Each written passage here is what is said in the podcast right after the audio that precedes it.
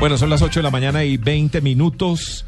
Para este año el gobierno ha cambiado su reglamentación y ahora más colombianos tienen que declarar renta. Para hablar sobre esto tenemos al señor Saúl Garzón, socio del Departamento de Impuestos y Servicios Legales Grant Thornton Consultores. Muy buenos días, eh, señor Garzón, ¿cómo le va? Muy buenos días, muchas gracias por la eh, llamada.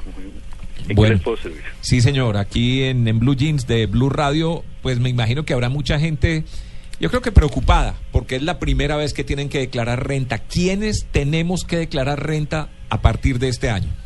Bueno, eh, hay algunos factores para definir eso y básicamente está en la cuantía de los ingresos. Por ejemplo, eh, hay algunos factores como los ingresos superiores a 37 millones 577 mil pesos en el año. Entonces, si yo tengo ingresos superiores a ese monto que equivaldrían más o menos a 3 millones 100 mil pesos mensuales, estaría en la obligación de presentar declaración de renta.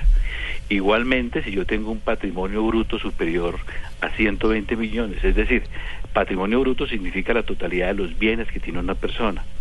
También si yo, por ejemplo, tengo consumos en tarjetas de crédito, en tarjetas de débito en el año por más de 75 millones, estoy en esa obligación. De la misma manera, si yo, por ejemplo, tengo consignaciones bancarias eh, por más de 120 millones, eh, estoy obligado a presentar declaración de renta. Y si yo tengo compras y consumos por más de 75 millones, estoy en esa obligación. Es decir, el Estado tiene una serie de mecanismos para identificar y para verificar si yo estoy por encima de esos factores y si yo los conozco, pues estaré en la obligación de presentar esa declaración de renta. O sea, solo uno de esos factores, no la suma de todos o la combinación de, cualquiera, Cualquiera de esos factores en que yo incurra eh, por ejemplo, me, obliga a eso.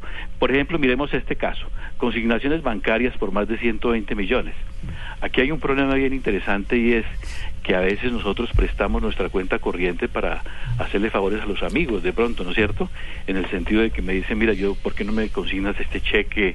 Hazme el favor que no tengo cuenta o cualquier cosa de esas.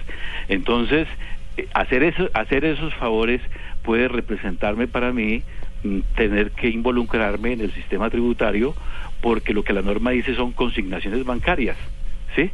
Es más, por ejemplo, si a mí me devuelven un cheque, lo que la, lo que la norma suma son las consignaciones, no me suma los retiros o las devoluciones. Entonces, tenemos que ser muy cuidadosos de ahora en adelante en el manejo de nuestras cuentas, de nuestra información, porque eso va a quedar reportado ante la autoridad tributaria. Por eso, pero entonces ahí sí hay que hay que anotar eso en alguna, o sea, como cositas por corregir, porque si si un cheque es devuelto, por, decir algo, me vendí una casa y el, el cheque era de 120 millones 785 mil pesos, o sea, el límite y resulta que el cheque salió malo por alguna razón lo devuelven y usted ya tiene que pagar eh, pagar renta sobre una plata que no recibió. Claro, entonces tengo que tener algunas eh, eh, algunos elementos para desvirtuar ante la autoridad tributaria y decir, mire, evidentemente aquí no hubo ningún ingreso como tal porque el cheque fue devuelto, pero necesito tener esas pruebas para que cuando haya la divergencia con la autoridad fiscal yo pueda probar de que realmente no hubo ingreso como tal.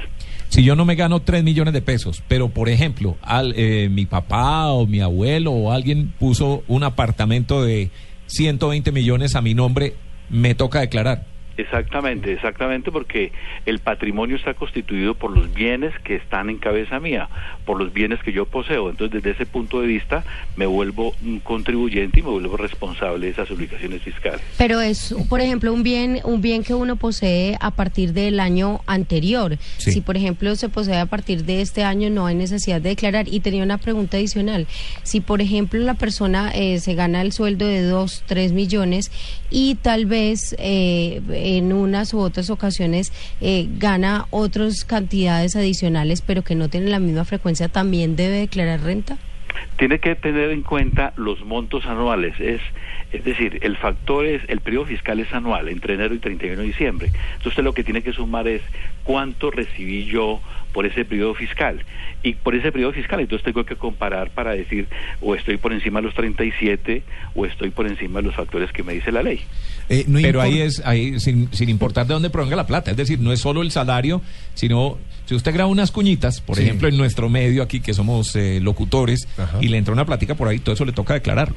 Claro, es que eh, el sistema ahí cambió en ese sentido. Es que ahora las personas naturales estamos clasificados en tres grupos. El grupo de empleados, el grupo de trabajadores por cuenta propia y el grupo de otros. Entonces, ¿qué es lo que ha pasado? Actualmente, eh, hasta el 2012, digámoslo así, declararon más o menos unas mil, un millón doscientos personas naturales. El sistema nuevo lo que hace es introducir un monto nuevo de contribuyentes y básicamente vamos a quedar unos dos millones de contribuyentes. Entonces, ¿qué es lo que sucede?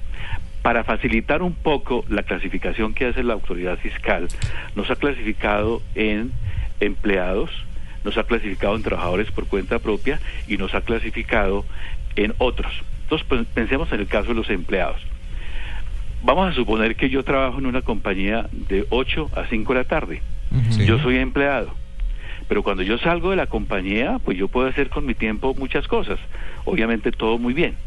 Pero de 5 a 10 yo me puedo ir a hacer un trabajo a lo mejor puedo hacer un restaurante, a lo mejor puedo hacer unas cuñas, a lo mejor puedo prestar una asesoría. Puede ser el negocio más antiguo del mundo. Es cualquier cosa. Ventas. exactamente. Ventas. Ventas. Exactamente. Marketing también. Exactamente. Y el sábado y domingo, y el sábado y domingo, a lo mejor yo tengo un negocio con mi familia, eh, un almacén. Entonces la ley lo que quiere es súmeme todos esos ingresos y dependiendo de la cantidad de los ingresos y de unos porcentajes que me señala la ley, me va a clasificar en unos nuevos sistemas que se han introducido en la legislación, que es el sistema IMAN, que es el sistema IMAS y que es el sistema tradicional. Entonces digamos que los cambios fundamentales están en ubicar a la persona en este tipo de sistemas, sistemas especiales para determinar la obligación de esa persona. Eh, este tipo de, nuevos contribuyentes, mejor dicho, en, lo, que se llaman ingresos de la persona, están incluidas esas bonificaciones esporádicas que dan las empresas, esas primas extralegales que no constituyen eh, salario, etcétera, etcétera, sobre las que supuestamente no existe un beneficio eh, eh, en términos de promedio, etcétera, etcétera, pero sí generan ese tipo de, o sea, sí son acumulativas para, el, para, para incluirse dentro de la gente que debe tributar. Sí, una cosa es el aspecto salarial y otra cosa es el aspecto de los impuestos. Digámoslo de esta manera, todo lo que es ingreso tributario a lo mejor no es salario. ¿Sí? Es decir, yo tengo ingresos provenientes de mi relación laboral, pero en mi relación laboral yo puedo pactar que no es salario. Entonces, independientemente de esas consideraciones, todo lo que provenga de esa relación, sea salario o no es salario, es ingreso para efectos tributarios y como tal tengo que tributar sobre esos montos. No importa de dónde vengan, pague. Pague, exactamente. Es la, la, retención en la fuente que le hacen a uno ayuda a amortiguar, porque igual le están sacando la plata, ¿cierto? Pero digamos, para toda esta gente nueva que va a comenzar a, a declarar renta a partir de este año, esa retención que le han hecho a lo largo del año probablemente cubra el impuesto que tiene que pagar? Es, es probable, sí. E, en eso es muy importante que, que, la gente piense en esto.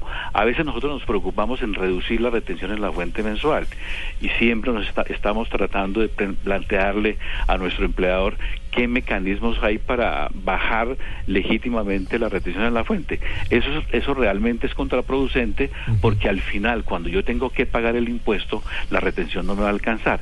¿Por qué? Porque es que la retención es un anticipo del impuesto definitivo que yo voy a pagar.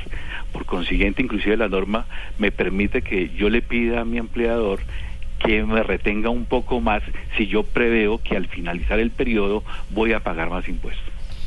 Yo quiero saber, ya tenemos más o menos claro quiénes tendrían que hacer declaración de renta y quiénes no, y quienes tenemos que hacerla ¿Dónde la hacemos? ¿Hay como un website? Yo realmente estoy muy pintada. ¿Y dónde la hacemos? ¿Y qué tan fácil eh, son todos esos formularios que, Mm. que, son realmente complicados? ¿Toca recurrir a alguien que lo apoye a uno?